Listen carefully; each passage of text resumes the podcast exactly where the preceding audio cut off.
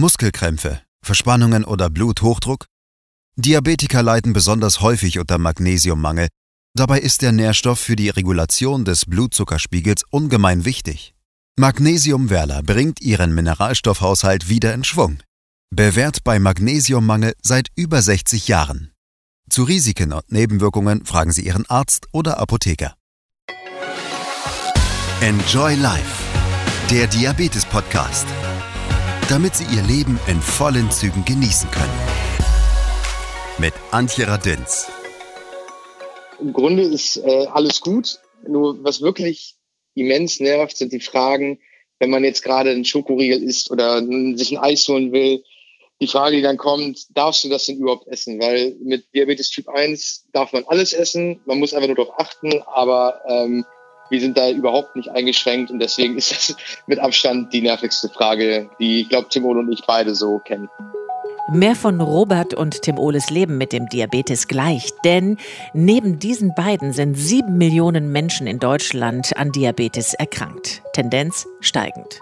Was verblüfft? Gut 30.000 Kinder und Jugendliche im Alter bis zu 19 Jahren bekamen bereits die Diagnose Diabetes Typ 1 und somit ist es die häufigste Stoffwechselerkrankung im Kindes- und Jugendalter. Die Kids vor allem aber auch die Eltern von Kindern mit Typ 1 Diabetes haben nach der Diagnose riesigen Informationsbedarf. Den bedient heute Dr. Jens Kröger. Er ist Vorstandsvorsitzender der Deutschen Diabeteshilfe und Facharzt für Innere Medizin und Diabetologie am Zentrum für Diabetologie in Hamburg-Bergedorf. Dorthin moin moin, Herr Kröger. Moin, moin, Frau Radüns. Kurz gefasst, können Sie uns sagen, was genau ist Typ 1 Diabetes? Ja, der Typ 1 Diabetes ist eine Autoimmunerkrankung. Also diese Diabetesform entsteht nicht durch Übergewicht oder ungesunde Lebensführung, so wie das bei vielen Menschen mit Typ 2 Diabetes sind, ist, sondern es ist eine Autoimmunerkrankung, die quasi das körpereigene Immunsystem bestimmter Zellen des Körpers angreift. Und diese Zellen sitzen in der Bauchspeicheldrüse, die nennt man auch Beta-Zellen. Und diese Beta-Zellen stellen das Insulin her. Und Insulin ist ein lebensnotwendiges Hormon. Und wenn das Insulin dann eben nicht mehr vorhanden ist, dann muss ich das Insulin ersetzen, mhm. indem ich das Insulin spritze. Das heißt, die einzige Therapieform beim Typ 1 Diabetes ist eine Insulintherapie. Mhm. Kommen wir gleich drauf zu sprechen. Ich möchte die Anzeichen noch ganz gerne mit Ihnen besprechen. Welche können denn Warnungen geben? Also, weil das fängt ja irgendwann an. Ich habe mit den zwei Jungs gesprochen, die haben gesagt, naja, ich habe irgendwann, weiß ich nicht, ganze Kästen Wasser ausgetrunken zum Beispiel. Scheint ja ein typisches Anzeichen zu sein, dass man da mal nachhaken muss. Was geht darüber hinaus noch? Ja, das, das ist ähm, wirklich so beim Typ 1 Diabetes. Ähm, Sie müssen sich vorstellen, im Rahmen dieser Autoimmunerkrankung entstehen diese Antikörper über einen längeren Zeitraum. Das mhm. merke ich aber nicht. Das heißt, heute in der Forschung untersucht man zum Beispiel Geschwister ähm, von Menschen mit Typ 1 Diabetes und könnte theoretisch die Antikörper schon relativ früh bestimmen und wüsste dann auch, wie hoch das Risiko das ist, einmal später zu bekommen. Aber das merke ich nicht. Das heißt, der der Verlauf dieser Antikörperentstehung geht über einen ganz langen, langen Zeitraum und dann irgendwann ist das System aber überfordert und dann geht's mir schlecht. Dann muss ich viel trinken, ich muss viel Wasser lassen. Manchmal ist es dann so, dass die, durch die hohen Blutzuckerwerte ich schlechter gucken kann, dass Wunden schlechter heilen und das ist ein relativ rascher und schneller Verlauf über ein paar Wochen. Das heißt, wenn ich diese Anzeichen habe, dann muss ich dran denken, dass es möglicherweise Diabetes ist und muss mich untersuchen lassen. Mhm. Und dann geht's los. Wie ist denn der Weg von der Erstdiagnose bis hin zur guten Einstellung? Ich glaube, ganz wichtig ist, wenn man erstmal diese Diagnose hört, dann kriegen ja viele erstmal einen Schreck. Aber wirklich. Und dann, dann ist ganz mhm. wichtig, dass ich erstmal diese Zusammenhänge verstehe. Und ich finde, gute Grundlage ist eine Schulung. Man braucht eine Schulung, um einfach zu verstehen, was passiert da. Und in dieser Schulung lerne ich erstens, ich muss natürlich bestimmte Lebensmittel einschätzen können. Das heißt, Kohlenhydrate brauchen Insulin.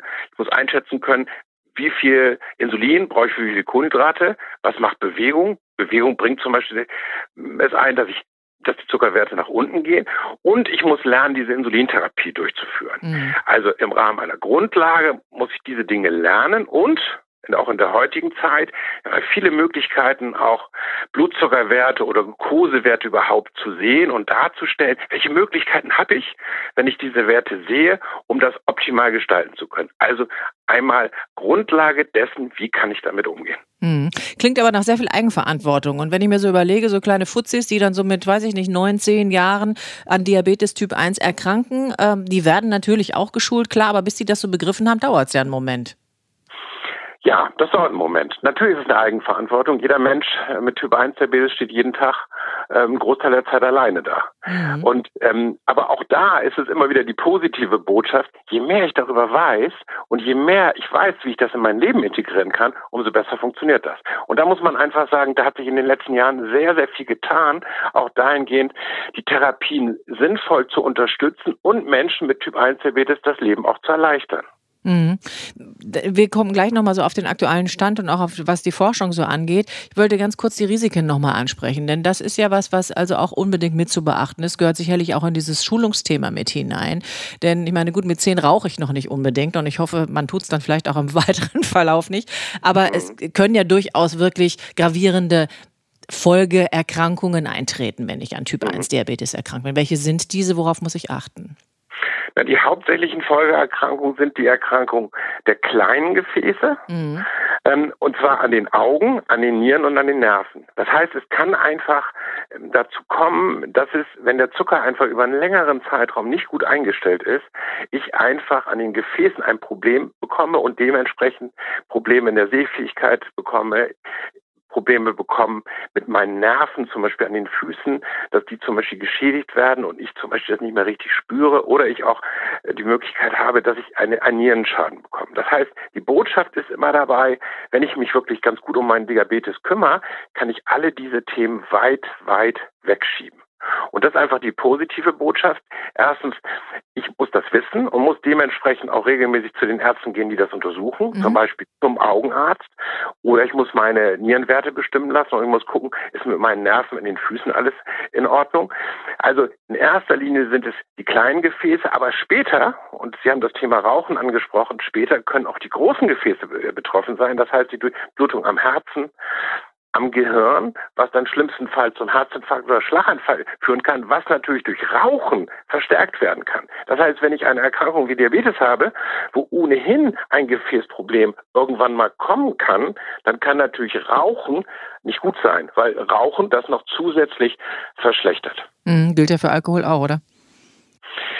Alkohol, man muss einfach beim Alkohol wissen, dass Alkohol eine direkte Wirkung hat hinsichtlich der Diabeteserkrankung. Wenn ich sehr, sehr viel Alkohol trinke, dann gehen die Blutzuckerwerte nach unten. Das heißt, wenn ich jetzt zum Beispiel Typ 1 Diabetes und ich mache eine Insulintherapie und ich habe sehr, sehr viel Alkohol getrunken, dann ist die Gefahr, dass meine Blutzuckerwerte stark nach unten gehen und dass ich möglicherweise eine Unterzuckerung bekomme, vielleicht auch wenn ich es nicht mehr richtig merke, in der Bewusstlosigkeit. Alkohol ansonsten kann man nicht sagen, dass ich nicht als Mensch mit Typ 1 Diabetes kein Alkohol trinken darf. Da gelten die gleichen Grenzen wie für jeden anderen auch. Das heißt, Alkohol ist das Entscheidende. Ich muss die Wirkung mit einschätzen können. Mhm. Sie haben es, äh, finde ich, ganz schön äh, dargestellt, dass man nicht unbedingt Angst haben muss, wenn man Typ 1 Diabetes ist. Also die, das ist zumindest die Botschaft, die ich da so rausgehört habe. Äh, wie ist denn der aktuelle Stand, beziehungsweise wie ist der aktuelle Stand auch in Richtung Forschung? Denn es hat sich ja unheimlich viel getan. Also wenn man überlegt, wie man früher Insulin spritzen musste, heute hat man Pumpen. Ähm, ich habe jetzt gerade in der Werbung gesehen, da gibt es Dinge, die sind implantiert. Äh, da kann ich das Handy dran halten, das misst mir dann jeden Tag irgendwie meine Werte, sodass ich damit also überwachen kann etc. Es hat sich ja unglaublich viel entwickelt und hat so es ja den Patienten ja. viel einfacher gemacht. Wie ist da ja. der aktuelle Stand, beziehungsweise was wünschen Sie sich noch von Forschung und Entwicklung? Also ich glaube, wenn man heute guckt, was sich in den letzten Jahren getan hat, hat sich super viel getan. Wir haben moderne Insulintherapien, wir haben ähm, Insuline, die eine wir brauchen beim Typ 1 Diabetes zwei Insuline. Wir brauchen immer ein sogenanntes Basalinsulin. Das brauche ich auch, wenn ich nichts esse. Mhm. Es kommt immer Zucker aus der Leber. Die Leber ist ein Speicherorgan. Ich brauche ein Basalinsulin und ich brauche ein Insulin quasi, wenn ich etwas esse. Und dann ist das ein sogenanntes Kurzzeitinsulin. In der Pumpe ist das alles integriert nur in Form von Kurzzeitinsulin. Das heißt, im Rahmen der Insuline hat sich schon eine Menge getan. Die wirken schneller, die wirken konstanter, um einfach mehr auch der gesunden Bauchspeicheldrüse entgegenzukommen und einfach äh, zu gucken, was macht die eigentlich? Also von daher sind wir schon sehr, sehr weit gekommen. Aber die größten Schritte für mich, die größten Schritte für mich sind eigentlich die Möglichkeiten in der Technik. Und wir sind auf einem, einem Weg zur technischen Heilung. Was heißt technische Heilung? Wenn wir eine Insulinpumpe haben, dann muss ich diese Insulinpumpe am Körper tragen. Mhm. Nicht? Ich habe eine Patchpumpe, da, da, wird die aufgeklebt, oder ich habe eine Pumpe mit einem Schlauch, die gibt quasi Insulin ab und ich muss die Pumpe bedienen. Mhm. Das Zweite, was wir in den letzten Jahren bekommen haben, sind sogenannte Glukosesensoren. Glukosesensoren werden auch auf die Haut von draußen draußen aufgepiekst, reingepiekst. So ein kleiner Sensor wird in die Haut rein, reingesetzt und die messen kontinuierlich die Glukosewerte. Das ist kein Blutzucker, so wie bei Blutzuckermessgeräten, sondern das ist Zucker in der Zwischenzellflüssigkeit. Und da muss man so ein paar Sachen zu wissen, weil zwischen Blutzucker und kontinuierliche Glukosemessung sind Unterschiede. So, und wenn ich diese beiden Systeme habe, dann haben wir jetzt die ersten Systeme, wo eine Pumpe mit so einer kontinuierlichen Glukosemessung zusammenarbeitet. Das heißt, wenn bestimmte Werte zu hoch sind, gibt die Pumpe mehr ab und wenn die mm, Werte zu tief sind, gibt die Pumpe weniger ab. Das heißt, die sprechen miteinander. Und das ist ein Weg Richtung künstliche technische Heilung, kann man sagen. Das heißt, ich gehe davon aus, momentan müssen die Menschen noch ein paar Sachen machen. Die müssen noch eingeben, wie viel sie essen, zum Beispiel, und noch andere Parameter eingehen. Aber ich bin davon überzeugt, dass wir in den nächsten vier, fünf Jahren werden diese Systeme so miteinander arbeiten, dass sie das automatisch machen. Das heißt, dass ich habe zwar die Geräte am Körper, aber ich muss nicht noch zusätzliche Dinge eingeben oder nur sehr wenig. Und das haben sich Menschen teilweise schon selber gebastelt ja, in, in der Welt, was nicht zugelassen ist. Aber die Menschen, das ist eine sogenannte We are not waiting Bewegung, die sagen, ach, wir wollen nicht mehr warten. Wir, wir kennen schon die technischen Voraussetzungen dafür. Ich kann die Ungeduld der Menschen verstehen, aber wenn wir keine zugelassene Systeme haben, bewirkt das immer eine gewisse Gefahr. Das heißt, ich bin sehr froh darüber, dass wir wirklich dahingehend auf einem sehr guten Weg sind und dass viele, viele Patienten das sehr schätzen. Aber es gibt auch Menschen, die sagen, ich will sowas nicht am Körper tragen. Mhm. Ich will nicht, dass man das sieht. Und ich glaube auch für die Menschen, das muss man akzeptieren und dann auch sagen, okay, was ist für dich der, der bessere Weg? Wenn Sie mich fragen, was ich mir wünsche, ist erstens, dass wir diese Systeme, die wirklich die diesen technischen Heilungsprozess weiter nach vorne bringen, dass wir die auch in die Versorgung kriegen, mhm. dass sie einfach auch dann auf einer guten Art und Weise zugelassene Geräte sind, auch in die Versorgung für die Menschen. Das gilt hauptsächlich für Menschen mit Typ 1 Diabetes bringen. Was ich mir noch wünschen würde, ist, dass wir noch Insulin kriegen, was noch ein bisschen schneller wirkt. Wir haben schon schnell, schnelle Insuline, aber Jetzt zum Beispiel in Hamburg gibt es ja auch Nahrungsmittel, die ganz gerne gegessen werden, die einen hohen Anteil von, äh, von Zucker beinhalten. Da sind die Insuline dann doch nicht schnell genug, um die abzufedern. Nicht? Also wenn wir dann noch, noch schnellere Insuline haben, ähm, dann wäre das noch schöner. Aber ähm, ich bin sehr, sehr glücklich eigentlich über die Entwicklung der letzten Jahre und äh, wir gehen da große Schritte. Wenn man natürlich sich wünscht, den Diabetes grundsätzlich, äh, dass er gar nicht mehr auftritt ähm, beim Typ 1 Diabetes, so weit sind wir noch nicht. Forschung läuft dahingehend, dass man ihn, dass man irgendwann mal dahin kommt, dass man ihn ganz verhindern kann. Aber davon sind wir noch relativ weit entfernt. Aber das klingt schon alles sehr schön und ich finde auch sehr fröhlich und sehr ja optimistisch. Und diese Zuversicht, die sollten wir doch irgendwie beibehalten. Dank geht nach Hamburg an Dr. Jens Kröger. Er ist Facharzt für für Innere Medizin und Diabetes am Zentrum für Diabetologie in Hamburg-Bergedorf und außerdem Vorstandsvorsitzender der Deutschen Diabeteshilfe. Ich danke Ihnen ganz herzlich und wünsche Ihnen alles Gute. Das wünsche ich Ihnen auch. Vielen Dank, Frau Radek. Zurück zu meinen zwei Diabetes-Typen. Tim Ole Schlüschen, heute 25 und Projektmanager in der Medienbranche und Robert Seitz, heute 26 und Unternehmensberater. Denn sie bekamen mit 11 bzw. 12 Jahren die Diagnose Typ 1 Diabetes. Aber heute sagen beide, das Leben mit Diabetes kann unkompliziert, bunt und lustig sein. Der Anfang war aber nicht so bunt, Tim Ole. Wie hast du gemerkt, dass du krank bist? Ja, hallo erstmal aus Hamburg. Ähm, ich bin Diabetiker seit ich elf Jahre alt bin. Und als das festgestellt wurde, war ich gerade mit meinen Eltern an der Ostsee im, im Sommerurlaub. Und das war ja ganz paradox. Auf der einen Seite bin ich ja da den ganzen Tag mit meinen Freunden da rumgelaufen, Boot gefahren, haben irgendwie Quatsch gemacht. Und äh, auf der anderen Seite war ich dann zehn Minuten später völlig aus der Puste, völlig fertig und habe irgendwie einen Mittagsschlaf gehalten, habe äh, unfassbar viel getrunken und meine Eltern dachten erst irgendwie, ich habe einen, Sonnenstich oder so. Und äh, als es dann ja Richtung Ende der Ferien ging, das war schon so in der letzten Ferienwoche, und äh, ich dann, als die Schule wieder losging, zu meiner Mama morgens gesagt habe, Mama, ich kann wirklich nicht zur Schule gehen, mir geht's wirklich nicht gut. Das war dann der Moment, als wir zum Kinderarzt gegangen sind. Da hatten meine Eltern auch schon wieder ganz andere Sorgen. Da waren die schon, haben sie mir dann im Nachgang irgendwann mal erzählt, schon so weit, dass sie so ein Bild gezeichnet haben, äh, dass ich vielleicht auch äh, Leukämie haben könnte oder so. Ähm, so dass dann der, der Moment beim Kinderarzt, als es hieß, ja, Frau Schlüchen, Sie müssen jetzt ganz stark sein, Ihr Sohn hat Diabetes, äh, da denke ich jetzt noch dran zurück tatsächlich, äh, dass meine Mama da eigentlich eher gestrahlt hat und gesagt hat, ach Gott, dann haben wir ja noch mal Glück gehabt. Ähm, auch da hat sie mir dann später nochmal erzählt, nach ein paar Jahren später, dass sie, ja, natürlich auch irgendwie, als ich dann den ersten Moment mal nicht bei ihr war, auch weinen musste und natürlich irgendwie geschockt war, aber hat mir halt ein ganz positives Bild gezeichnet und äh, somit habe ich das auch von Anfang an als gar nicht so schlimm empfunden. Mhm, mhm. Okay, trotzdem eine sehr bewegende Geschichte, wie das alles gekommen ist und äh, tolles Verhalten von deiner Mutter schon mal vorweg. Also das finde ich ja schon mal großartig, dass man da sagt, wow, ist alles gar nicht so schlimm. Ist mit Sicherheit, ähm, ja, ne, finde ich für so ein Kind dann erstmal so eine ganz beruhigende Art damit umzugehen. Robert, wie war das bei euch oder war, wie war das bei dir? Ja, moin erstmal aus Hamburg. Ähm, lustigerweise stelle ich immer wieder fest, dass ich sehr viele Ähnlichkeiten mit Tim Ole habe. Ähm, ich habe ja. Diabetes seit ich zwölf bin war im Urlaub, nicht im Sommerurlaub, sondern im Skiurlaub und hatte die Wochen vorher schon, ja, man, man, im Nachhinein wird es einem deutlich, in dem Moment merkt man es nicht so, aber das ist, dass man einfach ein bisschen schwächer war, mehr Durst hatte. Und da waren wir mit der Familie zusammen in Tirol.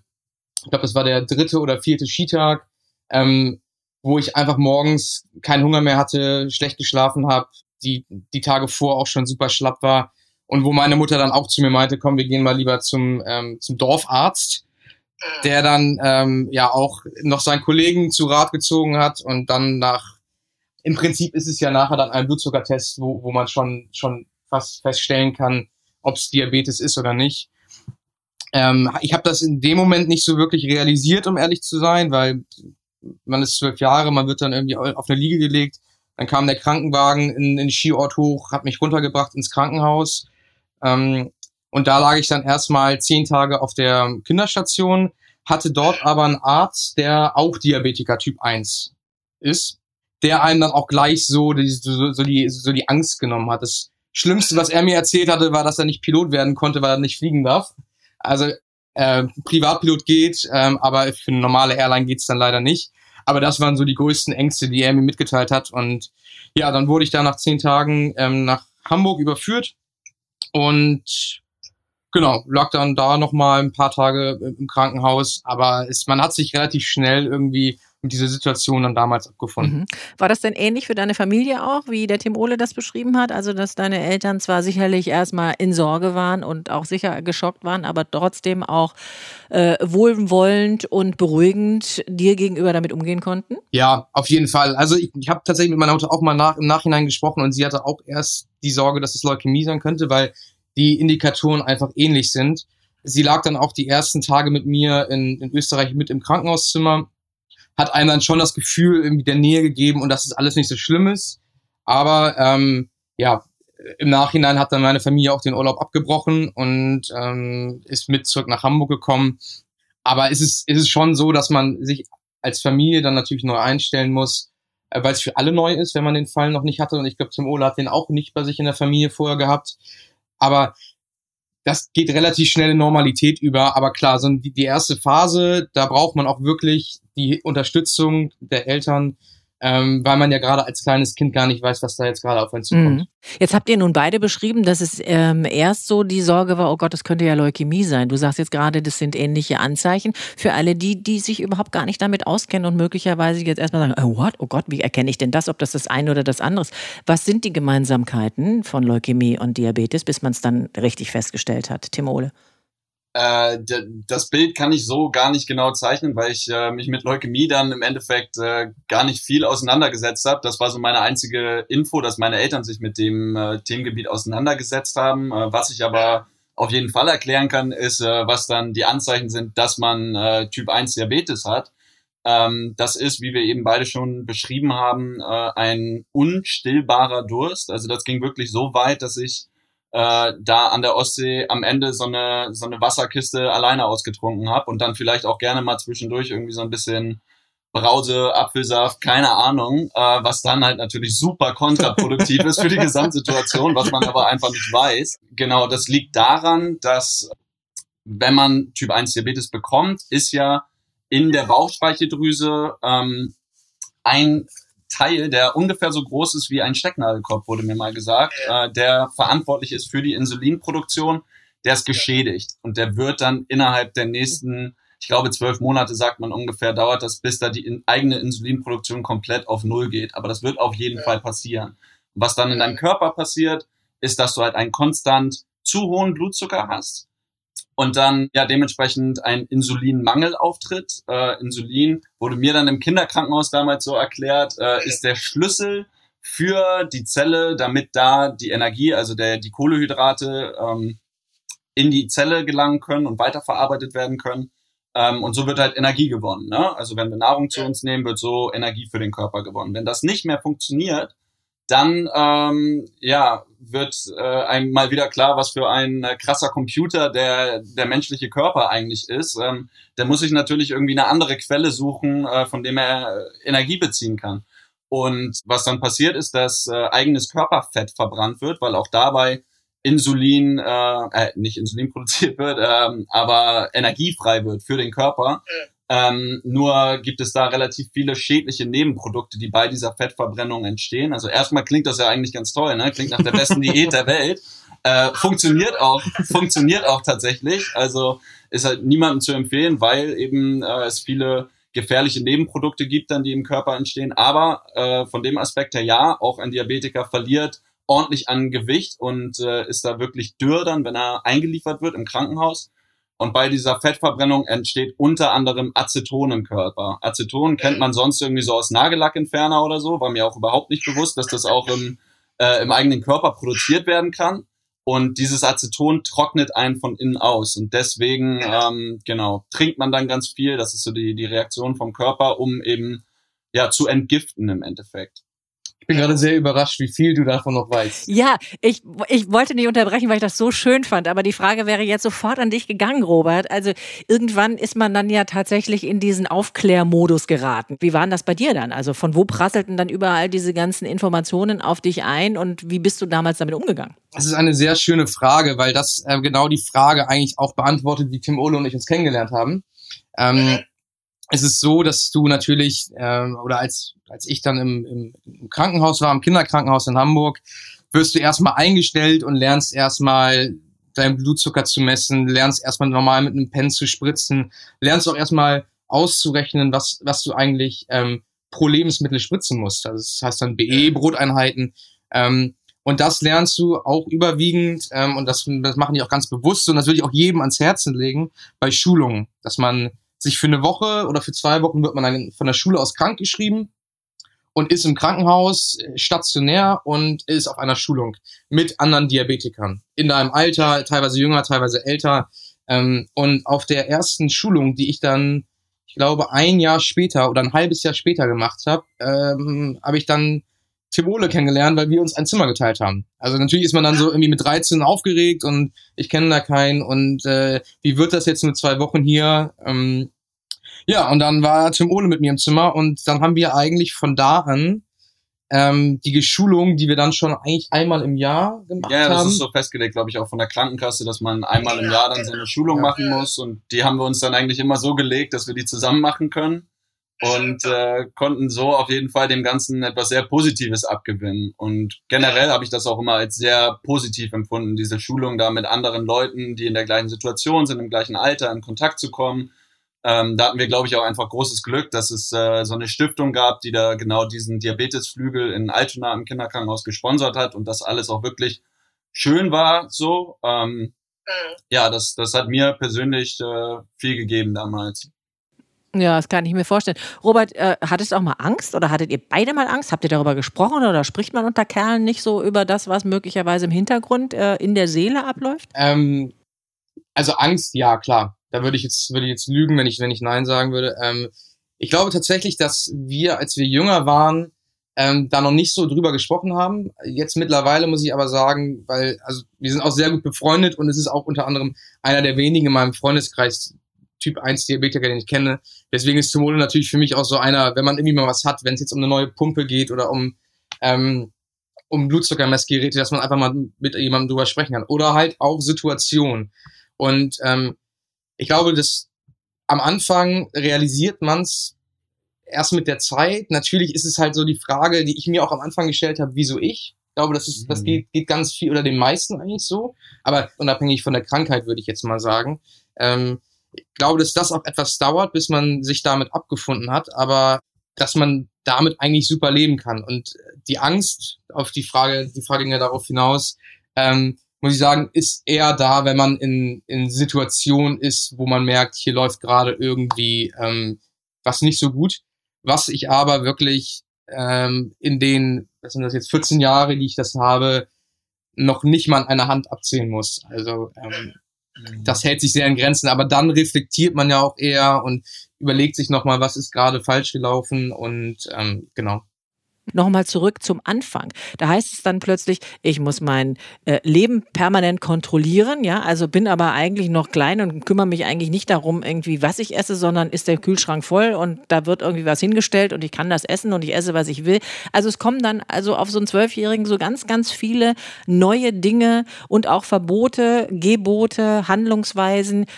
Ich kann mir vorstellen, dass das doch erstmal eine riesen Herausforderung war ja, eine Herausforderung und dann halt auch echt eine spürbare Einschränkung. Ne? Also ich weiß noch ganz genau, wie ich mich damals gefühlt habe. Ähm, und das, was mir da eigentlich am gehörigsten gegen den Strich gegangen ist, war dann, dass man eigentlich in so einem Alter war, wo dann irgendwie mit dem Fußballverein die, die äh, Trainingscamps im Sommer anstanden, wo man irgendwie weiß ich nicht, bei seinen Kumpels auch mal übernachten wollte oder halt ganz normal auch so einfach zum Fußballtraining gehen, auf einmal auch nicht mehr das gleiche war, weil sich auch Sport einfach darauf auswirkt und man alles lernen muss.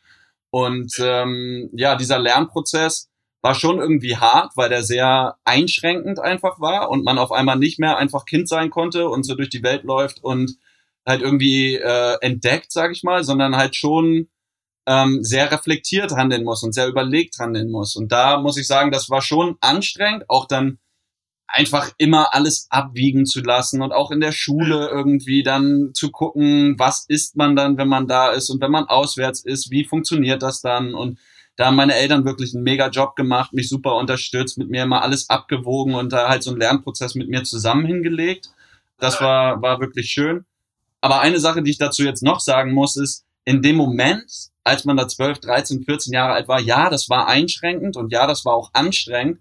Aber das große Aber für mich ist wirklich, rückblickend kann ich sagen, Robert und ich und alle anderen, die in so eine Situation geraten, die haben halt irgendwo auch wieder das Privileg, schon frühzeitig halt einfach reflektiertes Handeln an den Tag zu legen. Und so ähm, ja, wurde man auf der einen Seite so ein bisschen gezwungen, erwachsen zu werden. Auf der anderen Seite hat das mir persönlich aber auch echt einen, einen Sprung verschafft im Sinne von, was machen wir hier eigentlich und ähm, wenn ja, wie viele so ungefähr. Also ja, äh, ja dass man einfach gewisse, gewisse Dinge äh, besser für sich selber einschätzen konnte und das, das hat mir auch in vielen Situationen dann echt geholfen im Nachgang. Mhm. Robert, wenn du das dir anhörst, wie ist es denn bei dir gewesen? Ich meine, für dich selber wird es wahrscheinlich ähnlich gewesen sein. Wie ist denn das dann äh, im Umfeld, also in dem engsten sozialen Umfeld gewesen? Also die Peer Group, mit der man da zusammen war. Ich meine, wie haben die denn erstmal reagiert? Und die sind ja dann nicht gleichmäßig auch alle mitgeschult worden, sondern wussten nur, oha, der hat da jetzt was, der hat da möglicherweise jetzt auch so ein Pen, also diesen kleinen, ja, diese kleine Spritze, die du halt täglich brauchst, bis du die erste Insulinpumpe vielleicht hattest und und und. Also auch das sind doch so Dinge, damit muss man doch auch erstmal irgendwie umgehen. Wie war das? Ja, ähm, ich, ich glaube, man, man, man steht sich da meistens selbst im Weg. Also, dass man, dass man das irgendwie dann unangenehm ist. Und ich habe aus meinem Freundeskreis ähm, wirklich einfach immer nur positive eine Rückmeldung bekommen. Die, die haben sich immer erkundigt, ob es mir gut geht, wenn, wenn sie mal irgendwie den Eindruck hatten, dass es, dass es, dass ich jetzt irgendwie überzuckert war oder unterzuckert. Ähm, und auch wirklich häufige Rückfragen bekommen und ähm, deswegen da hatte ich bei mir schon das ein sehr, sehr positives und auch ähm, verständnisvolles Feedback bekommen. Also ich muss auch sagen, ich habe nie erlebt, dass, dass irgendwie mal ein dummer Spruch kam oder so. Ich weiß nicht, Ole, vielleicht, äh, das, das mhm. gibt es eigentlich so in dem, in dem Sinne nicht. Es, viele Leute sind auch interessiert dran, wollen es auch gerne wissen. Ähm, wobei ich sagen muss, wir haben auch relativ früh eine Insulinpumpe bekommen und dann fällt das auch keinem mehr auf. So, dann greift ja. man sich in die Hosentasche, gibt sich das, äh, das, Insulin und es fällt keinem auf. Also das ist, war teilweise so, dass dann nach einem Jahr, wo ich dann gut mit Freunden befreundet war, dass dann die Frage kam, sag mal, was ist denn das eigentlich? Und ich dann nur meinte, ist dir das noch nie aufgefallen, ähm, das ist meine Insulinpumpe, ich bin Diabetiker. Also deswegen, ähm, die Leute, die es wissen, super verständnisvoll und aber im Zweifel fällt es dir gar nicht auf.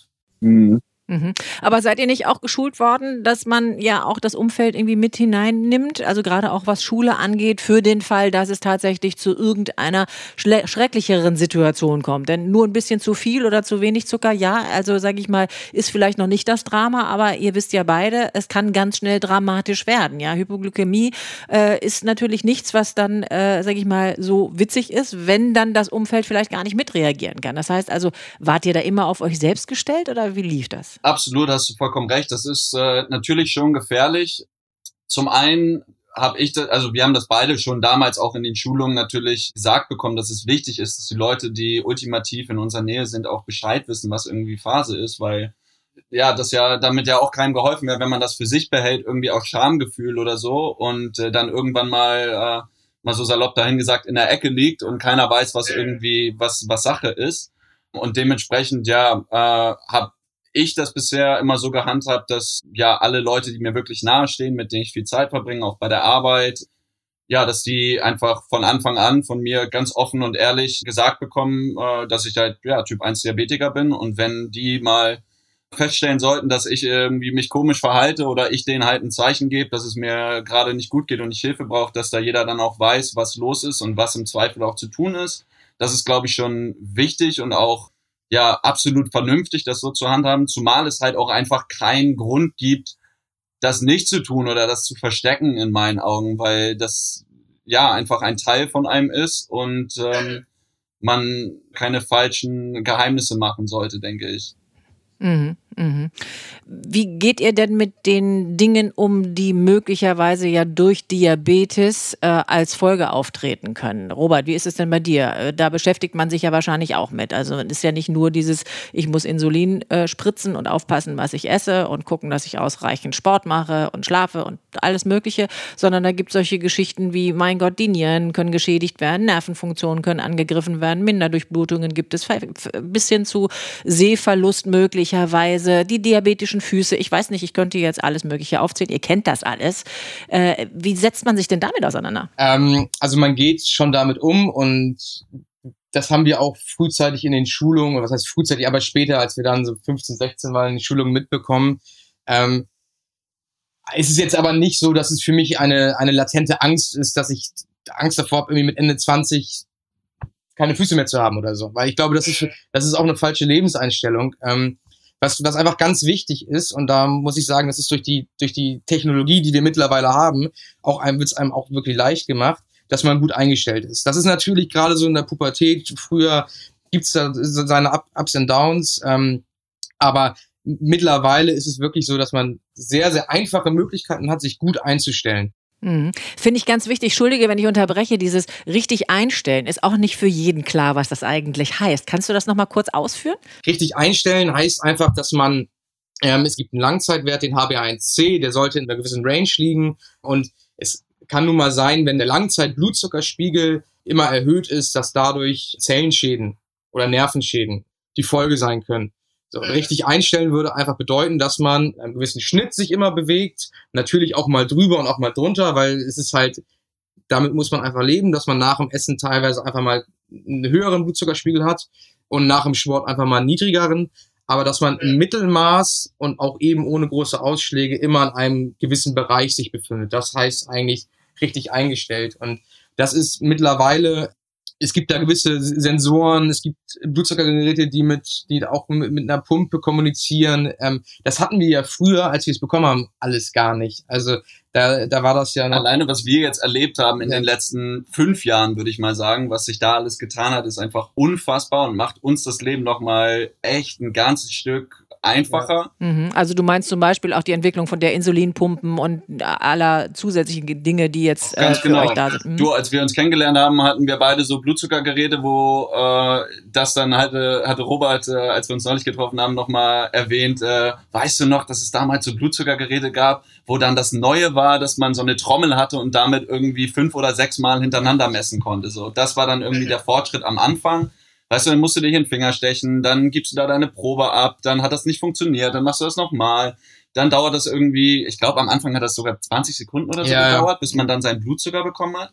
Musstest und dann, du immer die Nadel wechseln am Pen und mittlerweile hältst du dein, dein, dein Handy oder dein Testgerät einfach nur an deinen Körper oder es misst automatisch und du hast deinen Blutzucker. Also das sind das im Vergleich, das ist halt wirklich brutal, weil Situation A, du hast deinen Blutzuckerwert genau in dem Moment weißt aber nicht, wo der herkommt, weißt nicht, wo der hingehen wird, hast keine Ahnung, wie der sich, meine Bon, wenn, wenn ich, äh, meinetwegen, wenn ich hier morgens den ersten Blutzucker mir auf meinem Handy jetzt mittlerweile angucke, dann weiß ich auch, wie war der die ganze Nacht und wann, warum äh, ist, wann genau ist der hochgegangen und mhm. ist ja eine enorme Sicherheit, ne? Mhm. Genau, ja. Und das trägt auch gerade zu dieser guten Einstellung, die ich eben beschrieben habe, bei, dass man einfach gut nachvollziehen kann, wann habe ich welche Peaks und wie, wie kann ich dagegen regulieren. Das macht genau. man natürlich auch in Absprache mit, mit, mit dem Arzt dann nachher.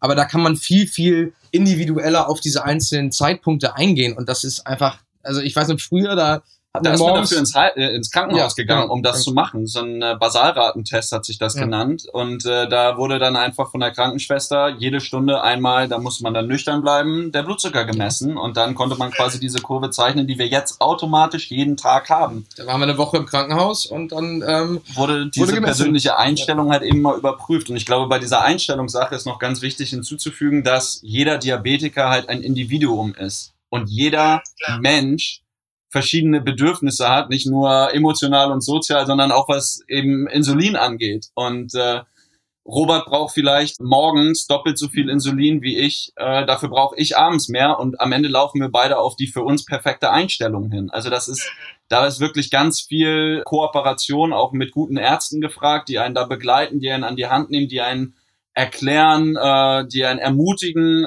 Ja, das ist ganz, ganz schwer, das äh, ohne vernünftige ärztliche Betreuung das hinzubekommen. Und das steht halt auch in einem ständigen Wandel.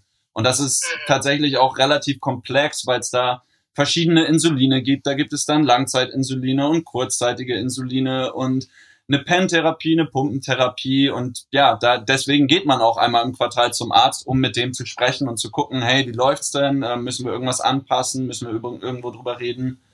Gab es dann irgendwann, also du hast ja vorhin gesagt, Robert, es gab nur so wenige Momente, oder ich glaube, Tim hat es auch bestätigt, wenige Momente, wo es halt wirklich richtig schlimm war. Gab es denn wirklich brenzlige Momente, wo ihr vielleicht nicht aufgepasst habt oder wo ihr es vergessen habt? Ich denke gerade am Anfang, als ihr halt da so eingestellt wurdet oder eben, als es noch nicht diese ganzen erleichternden ähm, Unterstützungsmaßnahmen gab, die ihr jetzt beschrieben habt. Gab es da Momente, wo ja, es möglicherweise dann auch schon mal so war, dass man dachte, wow, das war jetzt aber knapp? Ja, ähm, hatte ich hatte ich ein, das war ein zwei Jahre nach nachdem es bei mir diagnostiziert wurde, wieder im Skiurlaub.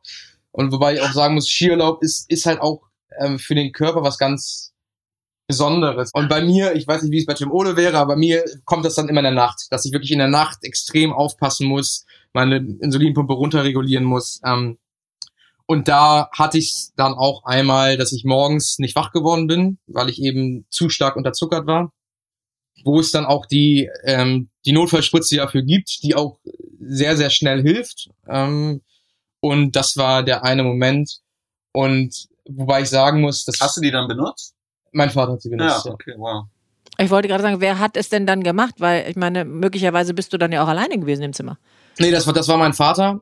Gott sei Dank. Klar, meine Eltern waren auch immer super, super vorsichtig. Also meistens war es tatsächlich so, dass wenn, bevor meine Mutter schlafen gegangen ist, dass sie nochmal meinen Blutzucker gemessen hat, also nochmal mit der Nadel in die Hand gestochen und erst dann konnte sie beruhigt schlafen.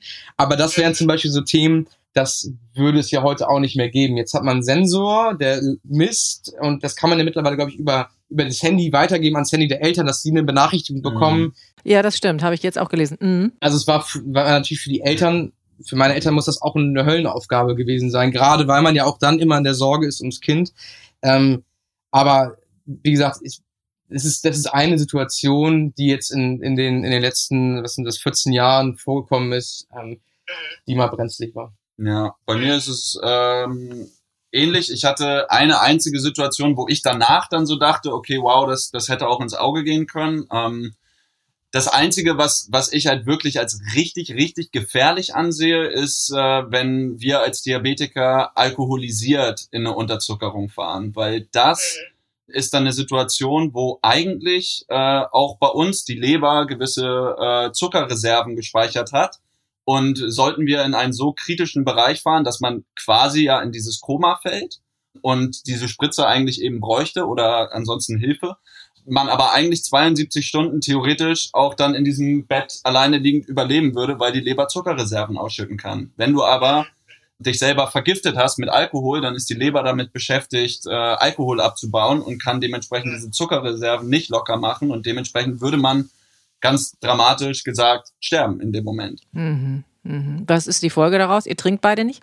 Ähm, kann man so leider nicht sagen. Das ist, das, ist, ein- das ist ein guter Punkt, wenn ich da einmal kurz einhaken darf. Ich glaube, das ist ähm, das, was Tim Ole auch in seinen einleitenden Sätzen vorhin schon gesagt hat, dass man sehr, sehr selbstreflektierend wird. Und ähm, bei mir ist es so, natürlich haben meine Eltern mich auch nicht eingesperrt, weil das ist, würde ja auch nicht dem Wohl des Kindes irgendwie beitragen. Aber dadurch, dass du von Anfang an weißt, du, es gibt ja was Besonderes, auf das du achten musst, ist es eben auch so, dass es automatisch drin ist, seit man irgendwie angefangen hat, das erste Bier zu trinken, dass man immer, wenn man abends ins Bett geht, seinen Blutzucker misst. Das Und ist auch- wirklich und krass, auch muss ich, muss ich sagen. Das haben Robert und ich wirklich gemeinsam. Da haben wir auch irgendwann mal festgestellt, das ist einfach wie angeboren eigentlich jetzt für uns. So, das ist völlig das Normalste der Welt. Also das ist mir noch nie passiert und ich war wirklich schon betrunken in meinem Leben. Ne? Das kannst du, das, das will ich überhaupt nicht leugnen. Aber trotzdem gab es nie diesen Moment, wo ich das vergessen habe. Oder ich weiß auch noch, dass es mal einen Moment gab, wo ich wirklich auch zu viel getrunken habe, aber dann mir einen meiner Freunde, die dabei waren, genommen haben und gesagt habe, hey, bitte check mal alle halbe Stunde, äh, wie es mir geht und äh, bring mir noch mal eine Cola hier mit ans Bett. So, das muss man dann einfach machen und auch da wieder kein Schamgefühl, weil das wäre, das wäre in dem Moment wirklich lebensbedrohlich. Ja, aber toll, dass du das machst. Ich, meine nächste Frage wäre nämlich gewesen. Also äh, ist jetzt die Folge daraus, ihr geht nie mehr alleine ins Bett? Ich meine, lässt sich ja vielleicht auch nicht immer so organisieren.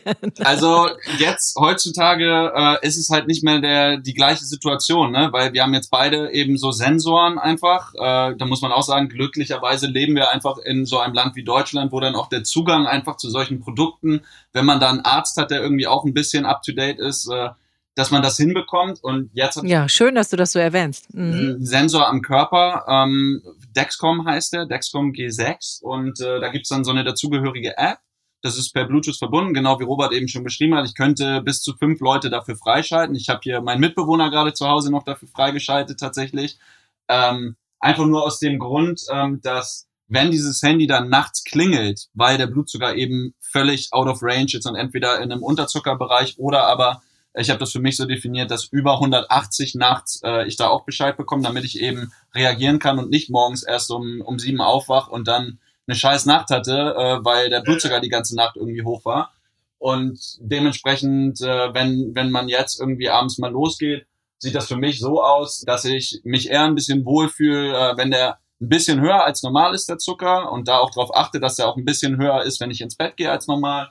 Aber ja, dann auch den Alarm halt so eingestellt habe, dass wenn das irgendwie in eine falsche Richtung abdriften sollte, dass ich da auf jeden Fall äh, von wach gemacht werde. Und ja, sollte ich da nicht drauf reagieren, dann äh, habe ich tatsächlich auch meinen Mitbewohner hier, der auch schon des Öfteren dann mal gesagt hat, okay, äh, alles klar bei dir, weil ich habe hier gerade eine Nachricht bekommen. Ja.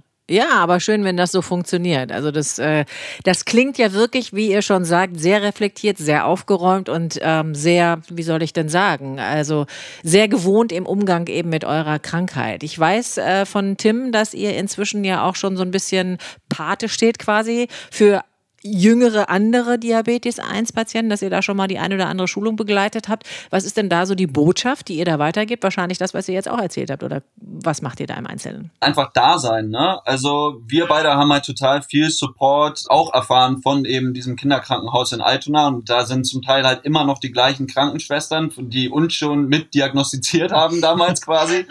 Und äh, dementsprechend hat man da auch eine emotionale Verbindung irgendwie, schöne Erinnerungen und will auch gleichzeitig. Schwester Bärbel ist immer die Beste oder so, ne? Rita. Ja, Rita, Schwester Rita. Schwester Rita. Also, falls du das hörst, Rita, ja, liebe Grüße. Schöne Grüße an Sie. Äh, wirklich, Rita äh, ist in unserem Herzen ganz tief. Ähm, Toll. Nee, genau, und die hat uns dann halt mal angefragt und meinte, Jungs, ihr seid ja jetzt schon länger nicht mehr hier. Äh, zum einen wäre es natürlich schön, wenn wir uns mal wiedersehen würden. Zum anderen haben wir jetzt hier natürlich, wie auch bei euch damals, so Abschlussschulungen, wo dann die 16- bis 18-Jährigen kommen und ihre letzte Schulung haben.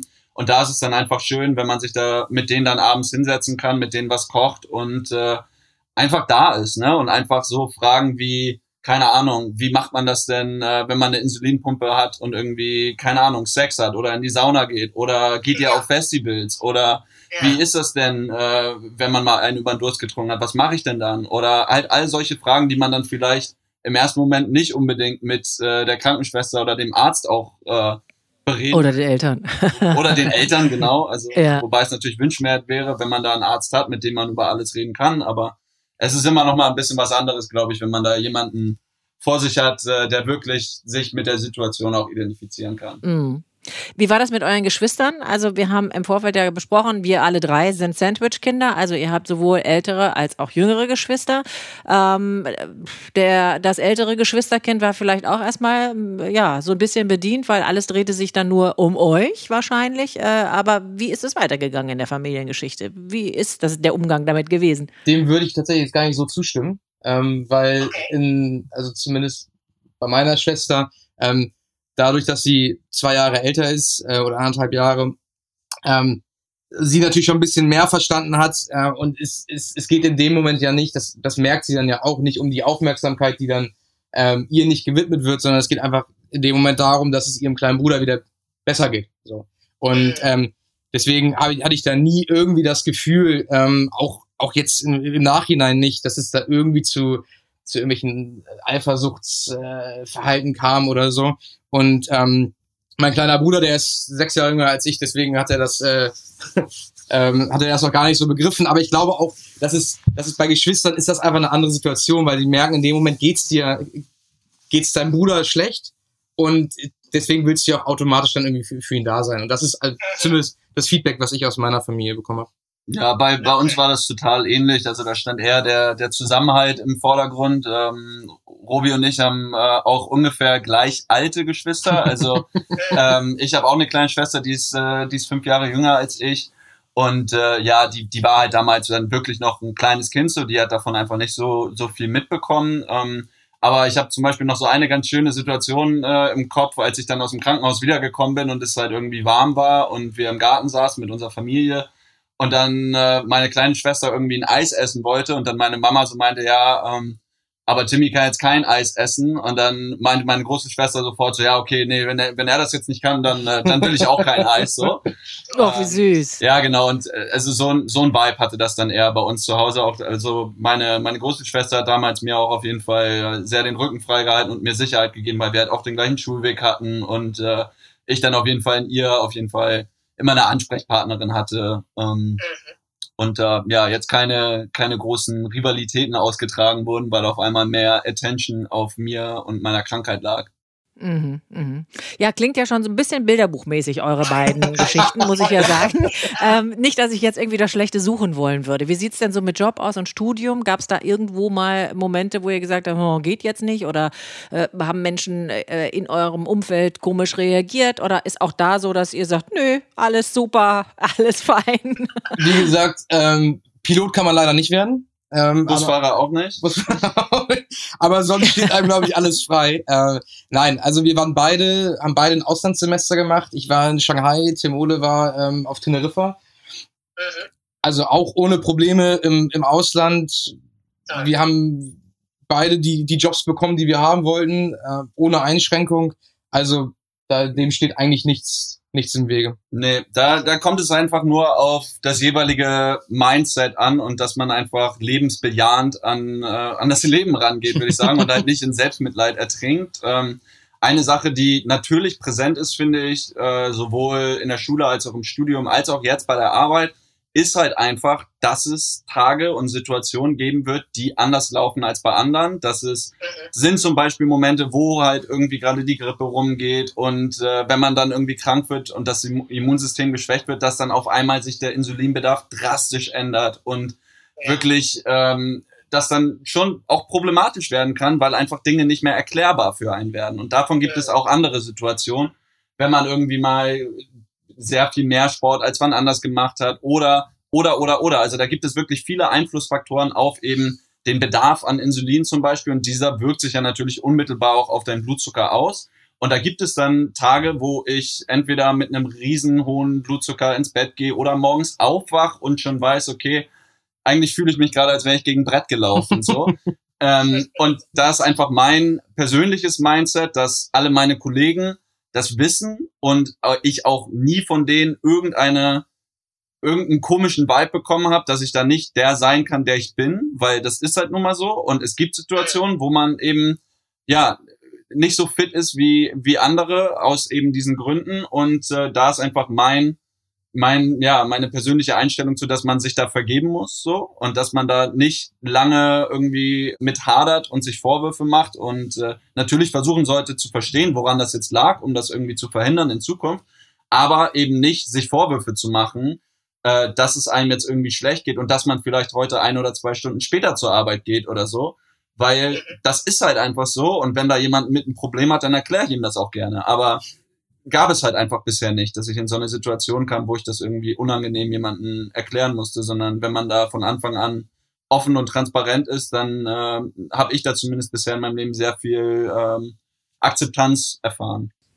Mhm. Wie sieht's mit der Liebe aus? Gibt es da irgendwelche Sachen, wo man sagt, oh, wow, da muss man aufpassen oder da könnte es mal komisch werden, wenn man sich auszieht und dann hängt da plötzlich da irgendwie ein Gerät aus der Hose, also ein anderes Gerät als normal? da, da muss ich mal ganz kurz einhaken. Da hatte ich nämlich neulich ein, ein sehr interessantes Gespräch, als ich äh, in Berlin bei Freunden war und wir dann äh, an einem äh, an einem Club anstanden und ich dann erfahren habe, dass äh, ein anderes Mädel, die auch vorher schon bei diesen Vortrinken, was wir quasi hatten, die auch da war und ich halt überhaupt nicht mitbekommen habe, dass sie Diabetikerin war. Und dann hat sie halt erzählt, als wir uns darüber ausgetauscht haben, ja, sie könnte ja niemals in ihrem ganzen Leben äh, mit einer Insulinpumpe leben, weil alleine, was sollten denn die, ihre Typen denken, wenn sie irgendwie einen aufreißt und der dann mit nach Hause kommt, wo ich wirklich zurückgehalten werden musste, weil ich so dachte, ey, das kann doch jetzt nicht dein Ernst sein. Also was ist das denn für ein Grund, um sich so einer Weltklasse-Therapiemöglichkeit, um deine Everyday Struggles halt irgendwie zu minimieren.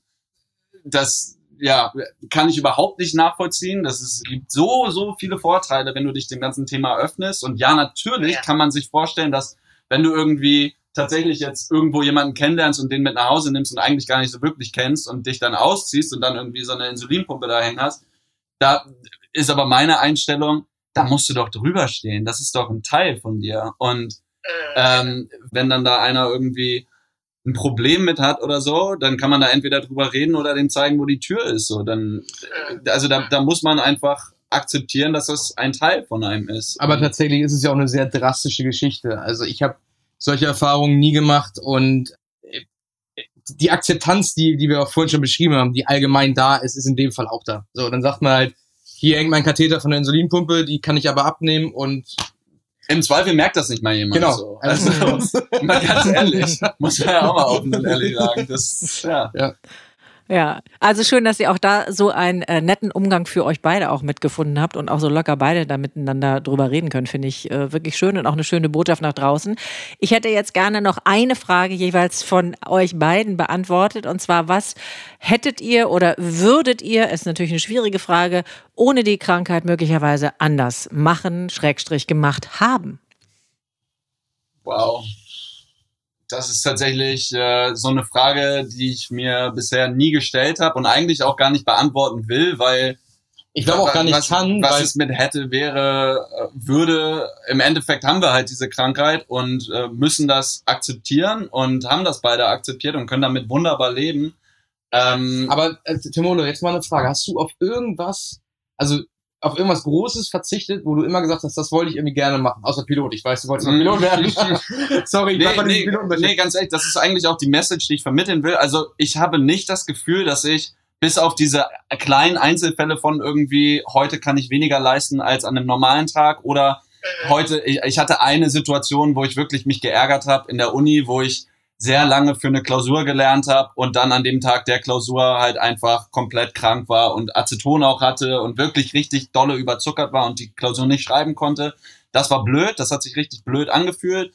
Ähm, aber ansonsten davon abgesehen, dass er so klein ist, ein Beispiel aus meinem ganzen Leben, ähm, habe ich halt eher das Gefühl, dass man damit wunderbar leben kann, wenn man es akzeptiert und wenn man mhm. äh, ja, in sich selber hineinhorcht, ähm, dass man davon extrem viel mitnehmen kann, ob es jetzt so eine Freundschaft mit, äh, mit Robert ist oder aber äh, frühe Selbstreflexion oder oder oder oder. Äh, ich habe alles gemacht irgendwie, was ich machen wollte. Ich bin ganz viel gereist, ich war auf ganz vielen Festivals, ich habe auch wirklich nicht zu wenig gefeiert bisher in meinem Leben und es ist alles möglich. So, man muss natürlich ein bisschen mehr Acht geben und kann vielleicht ab und zu mal nicht, äh, nicht in sechsten Gang hochschalten, wenn andere Leute wirklich komplett hemmungslos einfach nur in den Moment leben. So, da muss man schon noch irgendwie zwei, drei Schritte weiter überlegen, aber am Ende des Tages hat mich das sehr wenig eingeschränkt in dem, was ich eigentlich ja. sein will. So. Ja, Antje, also das, ich, ich glaube, die Frage muss man so gar nicht stellen, weil es einfach nichts gibt, was du, was du nicht machen kannst. Also Genauso, ich war ein halbes Jahr in Shanghai im Auslandssemester, wo ich mir auch am Anfang Sorgen über das Gesundheitssystem gemacht habe. Alles kein Problem. So, und im, im Endeffekt ist man ja dann auch irgendwie immer wieder schnell bei sich zu Hause oder diese Krankheit braucht eigentlich nur Akzeptanz. Du musst sie akzeptieren und dann kannst du aber eigentlich wunderbar, ganz normal damit leben, ohne, ähm, ob es ein anderer merkt oder ohne, dass du dich selbst irgendwie großartig verstellen musst. Mhm. Mhm. Deswegen habe ich die Frage gestellt, weil ich genau diese Antworten von euch hören wollte. Das finde ich so schön, dass das dabei rausgekommen ist, dass ihr beide sofort gesagt habt, wow, nein, geht doch überhaupt gar nicht, ist alles eigentlich total in Ordnung. Äh, wir wissen, dass wir die Krankheit haben, wir haben aber einen Umgang damit gefunden und noch viel schöner finde ich, dass ihr wirklich so zwei Botschafter offensichtlich seid, die wirklich so positiv nach außen das äh, tönen und eben auch euren kleinen Nachkömmlingen, auch wenn es nicht eure eigenen sind, die Diabetes Typ 1 auch in so einem jungen Alter irgendwie bekommen und wie ihr äh, weiter zur Seite steht, finde ich ganz, ganz toll. Und ich kann einfach nur sagen, danke für dieses offene und wirklich schöne Gespräch und wünsche euch alles Gute mit eurer Krankheit und all dem, was da noch dazugehört. Und äh, sagt Dankeschön nach Hamburg an Robert Seitz und Tim Ole Schlüschen. Vielen lieben Dank. Vielen Dank. Überbleibt noch, warum Tims und Roberts Eltern die Frage nach Leukämie am Anfang hatten. Ich habe mich für sie erkundigt. Unspezifische Symptome wie Müdigkeit, Blutarmut, Schwäche und Schlappheit können anfänglich ähnlich wie bei Diabetes Typ 1 sein. Mehr Infos, Tipps und Anregungen zum Thema gibt's wie gewohnt auf initiative-enjoy-life.de. Ich bin Antje Radüns. Passen Sie gut auf sich auf. Enjoy Life der Diabetes-Podcast. Damit Sie Ihr Leben in vollen Zügen genießen können. Almased, Glycovol, Magnesium Verla und Milgamma Protect. Ein starkes Team für Diabetiker.